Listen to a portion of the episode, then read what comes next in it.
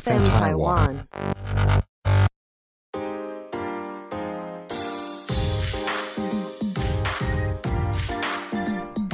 Hello，欢迎收听医生 Medical 的 Podcast 节目《医生的 Clock》，我是 Wilson。我是 J 卡，医生 Medical 是一个分享医学知识的平台。我们会观察生活中医疗或是健康的大小事，然后以轻松简单的方式来和大家分享正确的生活习惯。本节目由 FM 台湾制作团队企划播出。不论你是想听、想做、想赞助 Podcast，都欢迎你 IG 搜寻 FM 台湾底线 Podcast。情人节要到了，Wilson，我想先问你，你知道情人节是什么时候吗？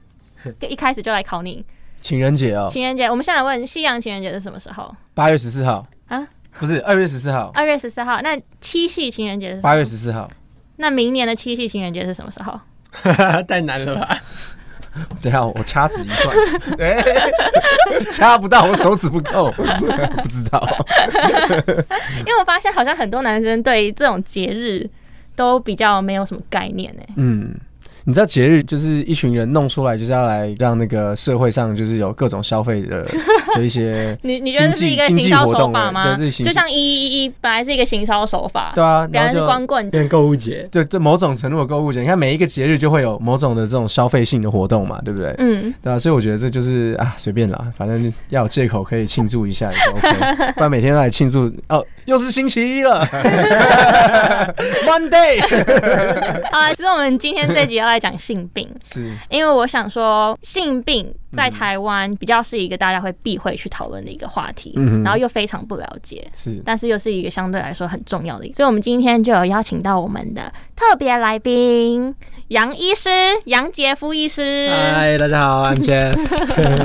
因为杨医师在这方面比较有经验吗？妈妈，吗？哎我 不好说，我是说临床上面，临床上有有有，，其实如果杨医师很有经验，也是不会那个太惊讶。就是这边顺便介绍一下杨医师，杨医师是那个我们林口长庚麻醉科住院医师。那之前呢，也是叱咤这个医学界篮球的轰动武林，电压都蛮高惊动万高台大一的 LeBron James，OK，LeBron Yang，LeBron Yang，冲破禁区，然后还有冲破很多的女性的心房，这样子。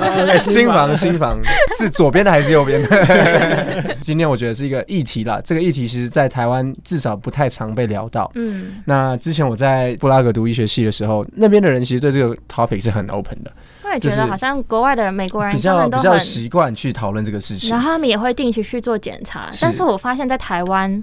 真的很少人会去讨论这个话题而且对这一方面的知识也是相对来说比较欠缺的。没错，嗯没错，所以我觉得这个是一个值得被 open 来探讨这件事情。我常常跟病人讲说，如果觉得他听起来是一个很哦道德沦丧才会得到的病的话，另外一个角度来看，它其实就是性器官的感冒吧，对吧？嗯喉咙发炎，喉咙今天会有细菌感染，然后喉咙发炎就是感冒，嗯哦，上呼吸道感染，有病毒感染这样子。OK，、嗯那我们的性器官也是我们身体的某一个器官啊。嗯它如果今天是受到一些感染，你要把它讲的不要那么的可怕，嗯。就是感冒吧。嗯。对，只是说它的传染的途径 来自于性行为，一些比较亲密的接触，所以才会看每个国家对于这种性的观念的开放程度，那当然就会不太一样嗯哦。例如说感冒，如果通常是在这种交谈的过程当中会得到的，或者是一些密闭的空间，呃，口沫的传染，你会觉得它比较正常一点点。但是因为性病可能是一些呃体液的传染，性器官的体液传染，那也是密闭的空间。那也是密闭的空间。看你在哪里啦。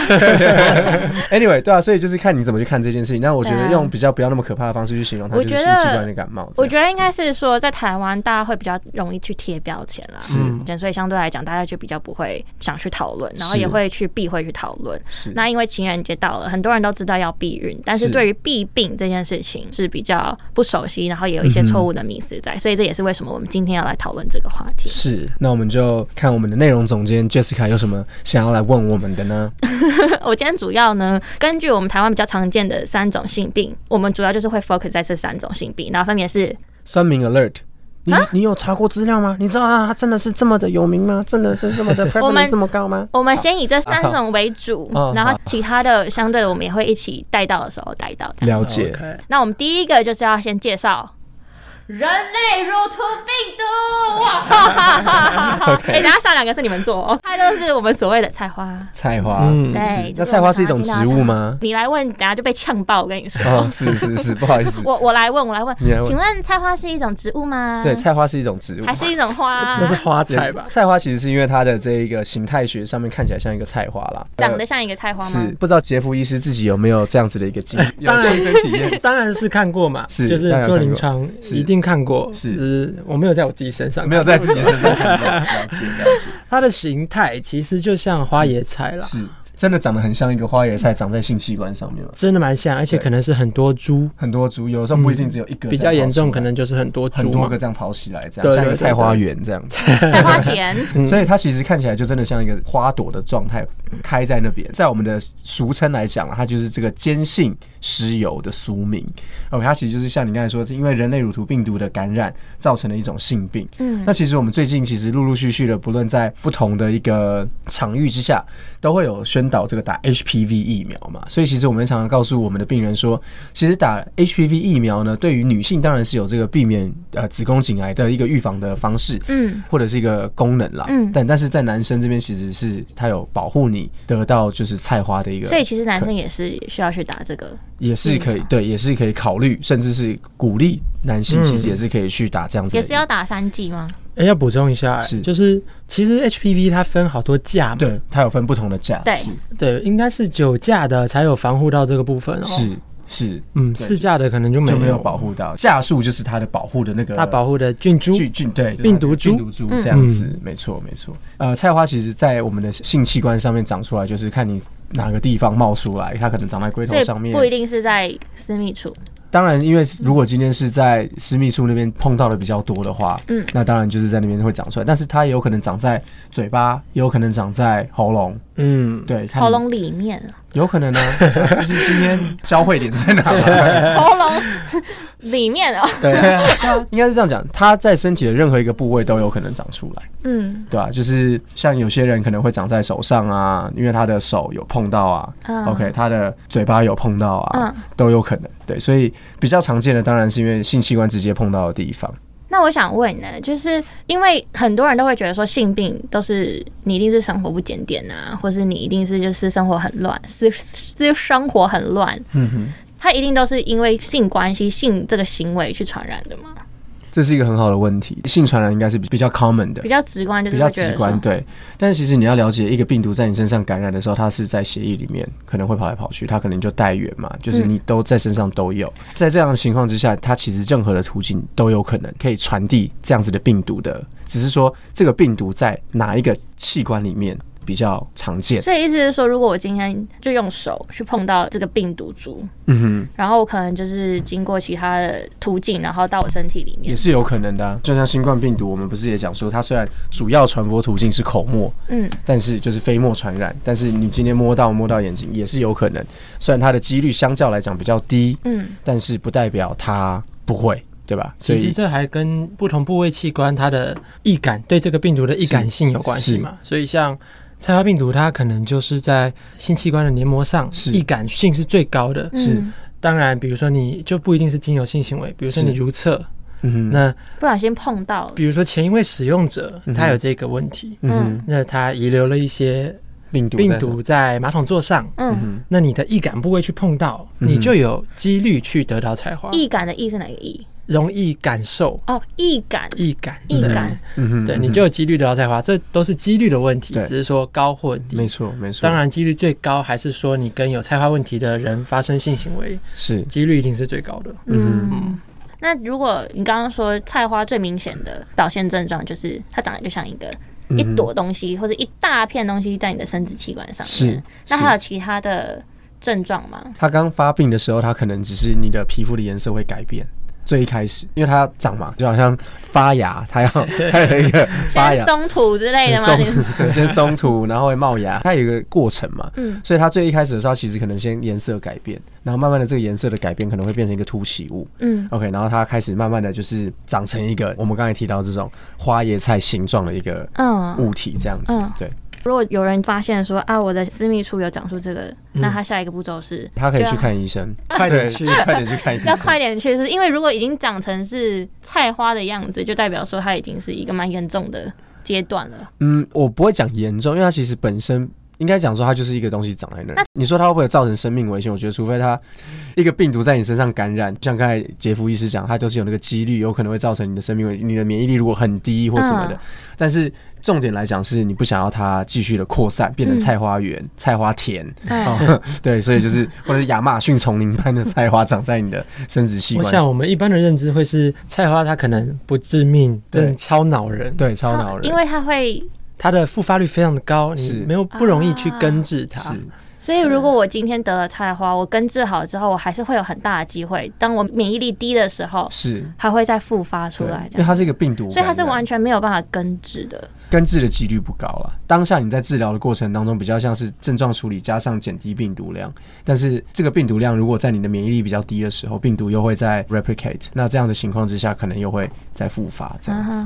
对啊，原来那这样根治的治疗手法会是哪一些啊？嗯，应该不是说根治的治疗 I 手 mean- 法 I mean, 就 sorry，治疗治疗的手手法治疗的手法比较就是以当下的那个东西去摘花，OK，摘摘花。那摘花的方式就有看你是要用电烧的方式最常见，就是直接把它烧掉、o k 烧花，不然你知道就切花，对不对？哦就是用割除的。那再来的话是用一些有药物的方式涂抹。来去抹抹花，对，然后来让它就是可以就是慢慢的凋零。最后的话，像在皮肤科，以前我们学校的皮肤科医师最习惯的是用 liquid nitrogen，就是把它冰掉，冰掉、冰冻掉。对对对，把它冰冻掉，对，就是拿棉花棒，然后就把它冰掉，这样子。就是反正重点就是病毒疣的处理，在皮肤科大概都是这样。你刚刚讲到皮肤科，这个我以为是要去看妇产科或是嗯，泌尿科。这如果真的发现自己有这样的症状的话，是要去看什么科？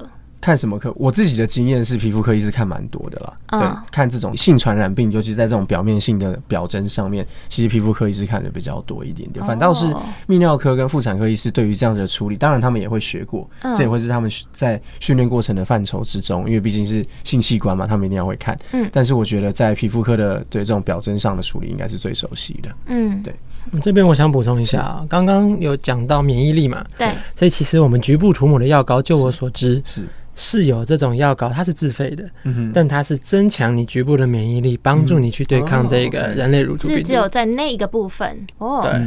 我觉得还蛮酷的欸，就不要问我怎么了解 是自己有去做功课？自己做了很多功对啊，课，当然是啊，来上节目前一定要做功课。是因为上节目吗？其实之前已经读了很多篇文献。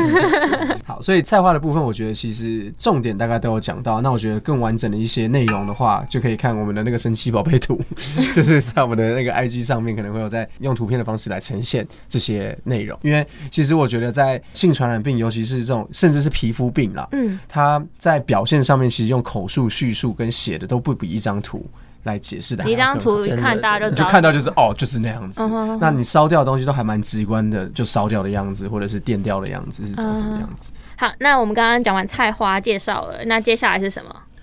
接下来是これは 淋病双球菌です，听起来很强欸。你们的听起来都蛮强，但我的怎么办？那等一下换你的，不知道会弱掉。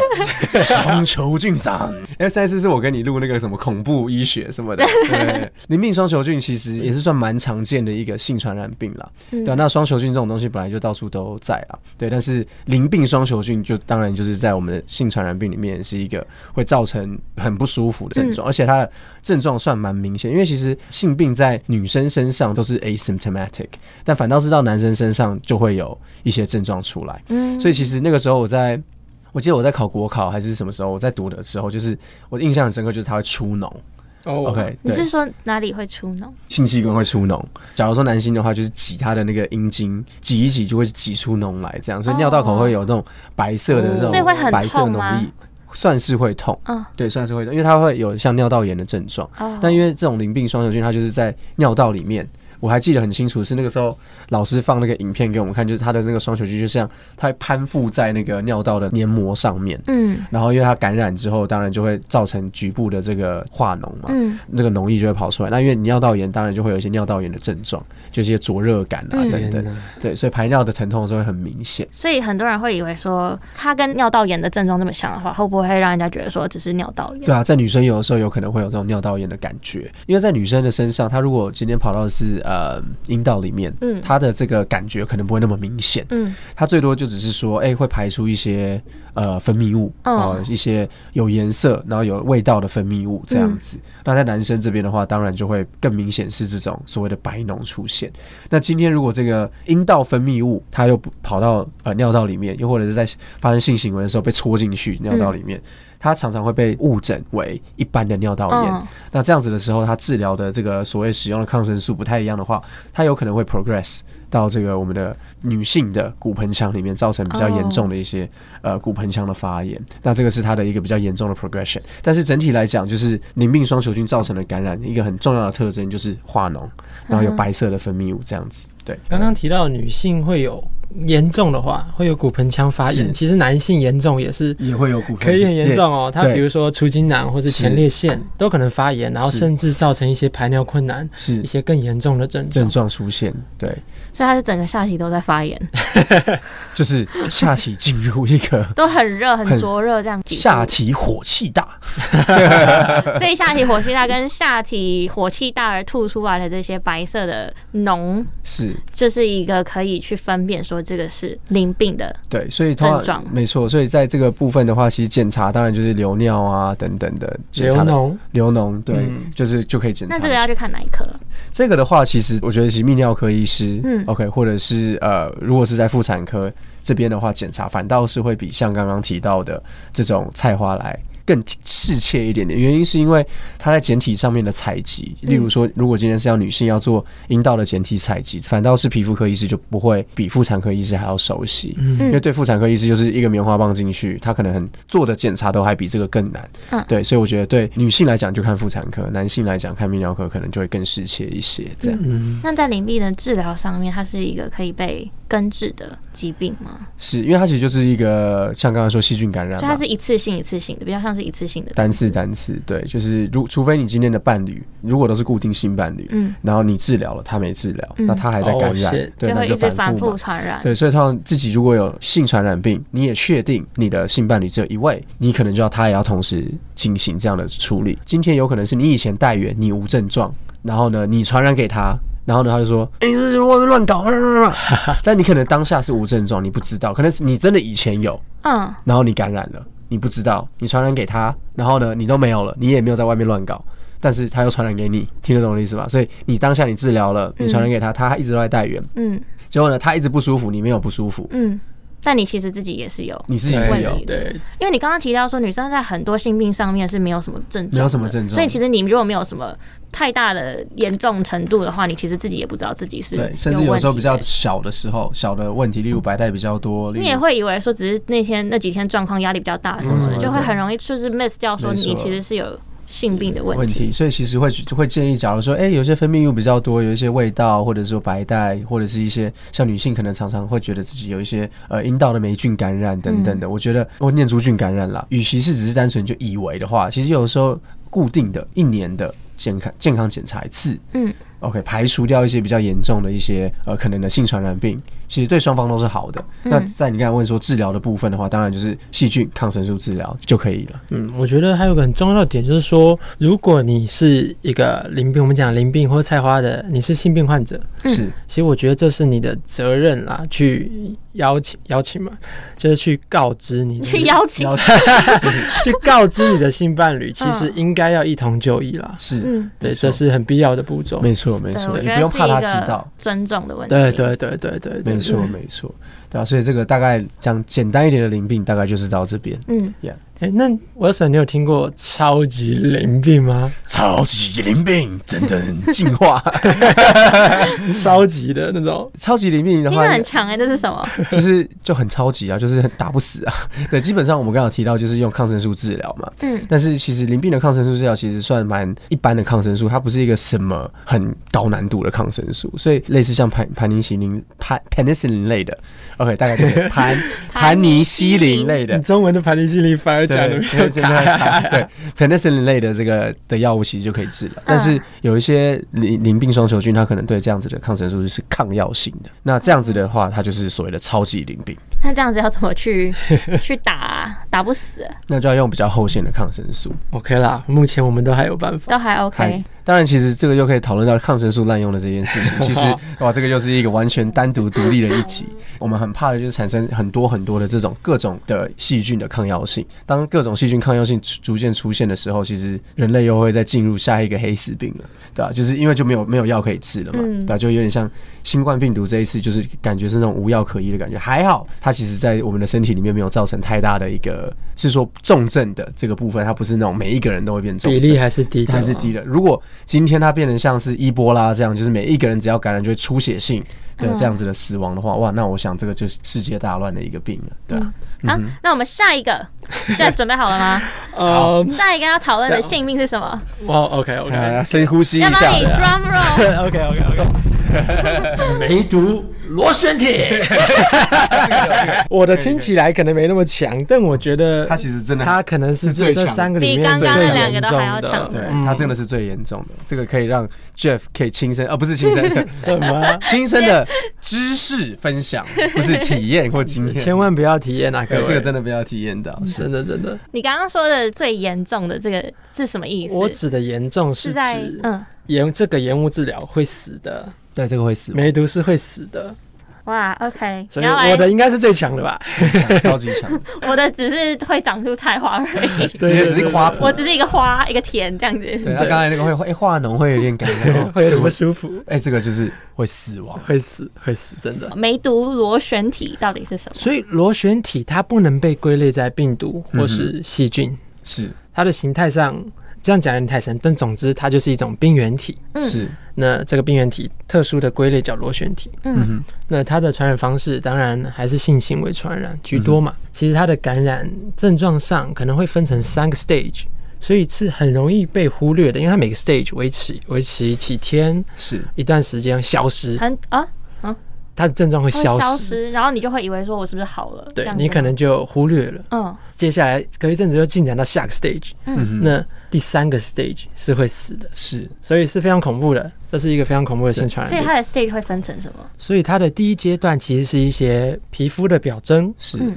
我们叫做无痛下干。是无痛下干。（painless chunker，对对对，也就是你的弟弟上，嗯，是。我们我们讲弟弟，因为弟弟比较容易为，什么你突然变这么害羞？弟弟妹妹上，你的弟弟上比较容易观察啦。嗯。比起女性的，当然比较容易观察。是。它一开始可能是一个不会痛的皮肤病灶，嗯，是，它会像溃疡有点像溃烂，听起来超痛哎。但它就不它不是。它不是那种很很大片的烂，它是一个小小的一个破皮的感觉。对对对对对，可能一个图钉大小，对，图钉大小。它又不会痛，嗯，然后一阵子消失，那你可能真的是会忽略它的。就会觉得说是不是牛仔裤穿太紧磨到？对啊，或是太多次了，是磨到对。破皮了，这是有可能啦，非常容易忽略。所以 first stage 就这样，差不多他。的表现就这样。嗯然后它出现一下又走了，Second stage 他可能他的表现比较多，大家观察到会是一些皮肤的红疹。是嗯你如果有异位性体质，你可能很常身上有红疹啊。嗯所以红疹这个症状也是蛮容易忽略的，只是当然梅毒的红疹有一些特征啦，特征，像那种长在手掌上啊，嗯。然后手掌上哦会泛红啊，脚底。脚底这种，专业的医师人员可能可以从这些蛛丝马迹替你判断出嗯，你需要担心这件事情。因为我觉得手掌跟脚底这是比较不会这么常出现皮肤问题的地方，是嗯所以如果手掌跟脚底有出现这样子的疑似症状，就要去考虑要担心，要担心。担心了，因为你已经在 second stage，你可能要回想一下你自己的私生活。嗯嗯嗯嗯。那第三个 stage 呢？OK，第三个 stage 可能发生，可能不会发生，但一旦发生是非常严重的。是嗯我们刚说的第二个 stage，second stage，它可能会进入 latent phase，就是说它是一个潜伏性的感染，嗯。它梅毒螺旋体就寄宿在你的身体里了，嗯，它有可能就这样跟你安然无恙，嗯，和平共处这对样子。对，这是有可能的。嗯，但一旦它要造反，那你就会进入他哪天不 first 爽？对他不爽，或是你身体的状态真的不好，嗯。对，或是你运气不好，嗯，是。对，或是你在接触更多的螺旋体螺旋体，当然就有可能进入 the third stage。第三阶段呢，每个螺旋体就会去侵犯你的心血管系统、神经系统，去表现一些非常严重的症状，嗯，甚至导致死亡。看来我是最强的吧？听起来还蛮可怕的，都不知道该怎么 respond 你们你们临床上有看过有遇到这三个性病吗？波森，你最常遇到哪一种？你最常遇到哪一种其？实菜花我看过蛮多个的，嗯啊，me 菜 too，菜花看到。蛮多个，然后 gonorrhea 说真的是没有，gonorrhea 是什么？哦，就是那个淋病，淋病。淋病对 gonorrhea 是没有看过，梅毒的话也是没有亲身看过，嗯对，就是都只是课本上读到，Same here，对，same 大概是这样子。嗯，你们觉得说，就是除了这三个性病特别提出来讲的，还有哪一些性病是你们觉得台湾人应该都要就是稍微有一些知识观念？哎、我们这集居然没有讲艾滋病呢。对，竟然没有讲，因为我觉得艾滋病是一个比较更严重的类别。对，艾滋病非常严重，但我相信大家对艾滋病的了解应该也是不深，嗯是只知道它是一个性传染病嘛。是，就是但我觉得艾滋病以它的盛行率啊、严重度来说，可能是会需要单独一集来做讨论的咯。嗯是它其实是一个还蛮。还蛮一个 chapter 可以可以完整需要讨论这件事情的，对啊，其实艾滋病本身也是一个病毒感染，因为为什么讲也是，是因为呃，其实新冠病毒的关系，大家对病毒的认知其实有大幅度的这个知识性爆炸性成长。哦，对，所以我觉得病毒是一个大家现在感觉比较熟的东西。对，那呃，艾滋病也是一种病毒的感染，他们甚至有在揣测说，就是新冠病毒跟艾滋病某种的这种他们有亲戚关系，有亲戚关系，远远房亲戚的那种感觉。关于艾滋病的事情，我们可以单独来讨论，对吧、嗯。因为其实防范艾滋也是从一九八零年代到现在，就是大家都一直很在努力的事情，嗯。对啊。那简单来说的话，就是说，我觉得性病当然很多，百百种、嗯。O k 应该不用到百百种，很多种，很多种。那我自己觉得，其实应该要再讲的是 chlamydia，嗯。呃，chlamydia 其实也蛮常见，只是我忘记 chlamydia P 菌菌 P 菌感染，其实 P 菌感染在男性、女性都还蛮常见。它其实常见的症状，像那种呃分泌物变多啊，或男生的话，这种尿尿道灼热感等等，其实也都是一个蛮常有的啦。嗯，OK，所以我觉得这个也是可以值得来讨论的。我自己个人知道，P E 菌对它的了解，其实是很多女生都有这个问题，是因为它的症状就是会让你分泌物可能变得多一点，是然后可能因为很多女生分泌物当然多少多多少少都是正常的，所以就会很容易忽略说我这个是有。没有可能是 P E，菌？但 P E 菌其实是很多人很多女生都有，但是都不知道自己有的一个一个性病。嗯对，所以其实我觉得性病这个议题，如果大家有兴趣想要，嗯。哎、不好意思，在我们的 IG 或哪里嗯。比较公开用呃露名的方式来问，嗯。啊、有想要再了解更多的话，嗯，那当然大家可以看用什么方式，email 我们都可以，OK，就是用你们自己去申请一个假 email 来 email 我们都 OK。我觉得是需要值得大家去再更进一步讨论的事情了。那嗯。我觉得这一集讲的内容说说深不深，说浅不浅，嗯。但主要是要以一个比较像是一个 introduction 的方式来一个一个呼吁宣导，宣导一个一一般就是大概让大家有一个基础认识的方式嗯来介绍给大家。那假如说大家对于哪一个性病，例如像刚才梅毒螺旋体，OK，听起来很强还要再，做一次吗？还要再做一次特效吗？先不要，哎但我的确想要补充一下，梅毒螺旋体刚才没有提到它的治疗。是，梅毒螺旋体，如果你在 first stage 发现，嗯哼，那它的治疗其实相对的是容易的。是它也是使用抗生素来做治疗，只是可能就不是口服，而是是注射性的抗生素。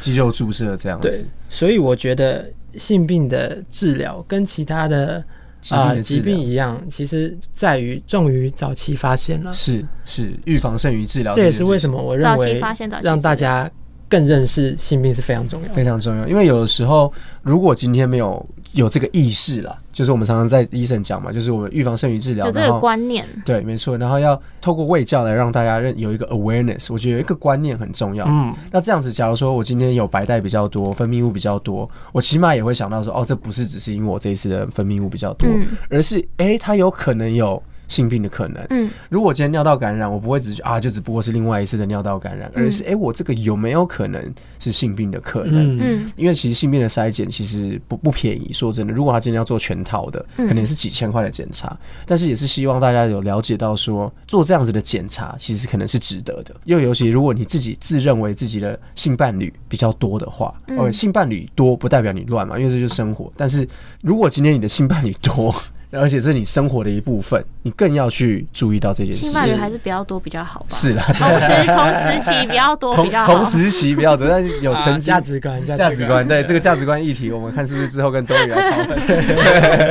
对，但是呢，对啊，但是这件事情的话，就是如果你有多多的性伴侣的话，然后可能生活的状况也会遇到的话，我觉得就是要更注意这件事，这样子。所以今天比较是一个 awareness raising，awareness 嗯 raising。yeah 哎，Wilson 还是要跟大家讲一下嗯这个部分，还是预防胜于治疗吧？没错，没错，这个也真的是预防胜于治疗。那怎么预防呢？对，其实最简单的方式，大家也都知道，保险套是一个很重要的方式。OK，然后当然尽量不要同时段有多重性伴侣，对吧？毕竟我们都知道这个是一个性传染病。那再来的话是平常的这个呃清洁卫生都都要注意。其实我们知道细菌的培养，细菌其实你就想象它是一种很阴的东西啦。OK，如果用比较抽象的想法，就是阴跟阳嘛。细菌这种东西不太是一个阳性的属性的东西，它都跟你来阴的，对，它给你来阴的，像那种湿湿暗暗阴阴，然后阴暗潮湿的这种环境里面。所以今天如果你可以想象女性的内裤里面，因为我们女性生殖器官的这个构造的关系，比较容易是那种比较包覆包覆的，嗯然后在这个我们的内裤啊，或者是内内衣裤里面呢，它比较容易因为有分泌物或者是比较多层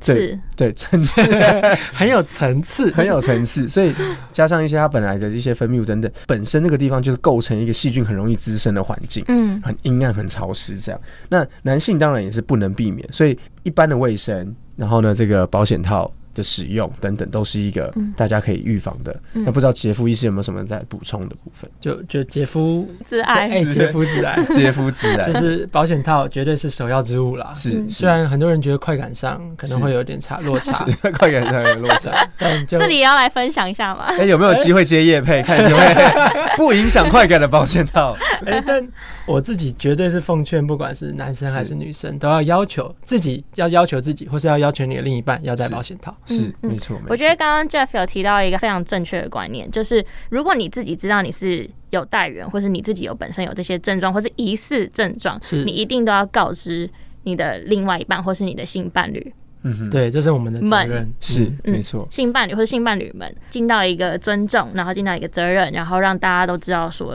要去注意这件事情，嗯哼，然后一起去做检查，这样子。再来，大家的性观念要往前走，我认为是要停止贴标签了。像是 J 卡最一开始就有说到，台湾目前嗯对性病患者还是容易去贴上标签的嘛，对，这是我们未来努力的方向。嗯就不要给性病患者贴标签。嗯如果你患有性病，你的态度也要稍微正向一些，他们是可以治疗、可防、可控的。嗯那我们就做到我们该做的事情，嗯是然后让我们整个在性病的防治上更进一步、嗯，更成功。对啊，没错，嗯没错，就是，然后同时也要知道说它不是一个绝症。嗯 OK，很多人可能因为艾滋病的关系，会以为所有的性病都是一个绝症。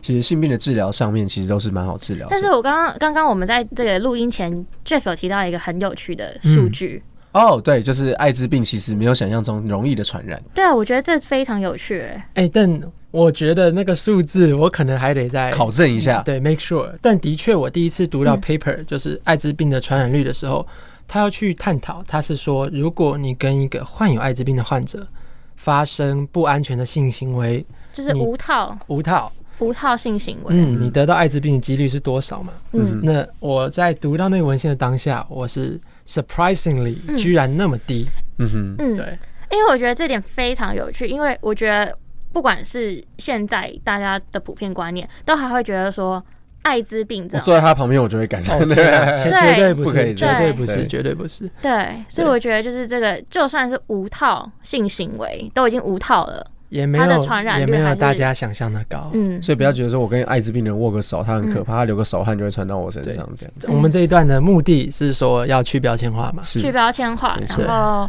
为这个方向共同努力。是是是 对啊是是，，嗯，并不是鼓励大家不安全的。是，不是不不是共同努力不安全性行行为，就是让大家知道，就是会有一个 awareness 到说多一层了解，多一层理解，然后多一层认识这样子。是。那我们今天也提到蛮多性病，包括菜花淋病，还有梅毒，还有一点点艾滋病，一点点艾滋病这样子。那如果大家有像刚刚 Wilson 讲到，有想更了解哪一个性病的话，都可以欢迎私讯给我们，让我们知道，然后我们也会就是在整理更多的文献、更多的资料和大家分享。那当然也跟每一集一样，就是如果你们对于医疗保健相关的讯息想要更更加了解的话，我们每一周当然都会固定在我们的 IG 还有我们的网页上面分享各种呃医疗相关的知识。欢迎大家在 IG 上面搜寻你的医生朋友，然后还有 FM 台湾 Podcast 听 Podcast 让生活更健康。感谢大家收听今天的节目，我是 Wilson，我是 J 卡。如果你喜欢今天的节目，欢迎在 Apple Podcast、First Story 还有 Spotify 订阅我们，或是在 Apple Podcast 给我们五星评分，或是留言给我们。我是 Jeff。如果你有你想问的医疗问题，今天还没有被回答的，欢迎在资讯栏位点击连接加入我们的官方账号。医生有专业的医疗人员为你解答你的疑难杂症。那我们就下次见喽拜拜。拜拜。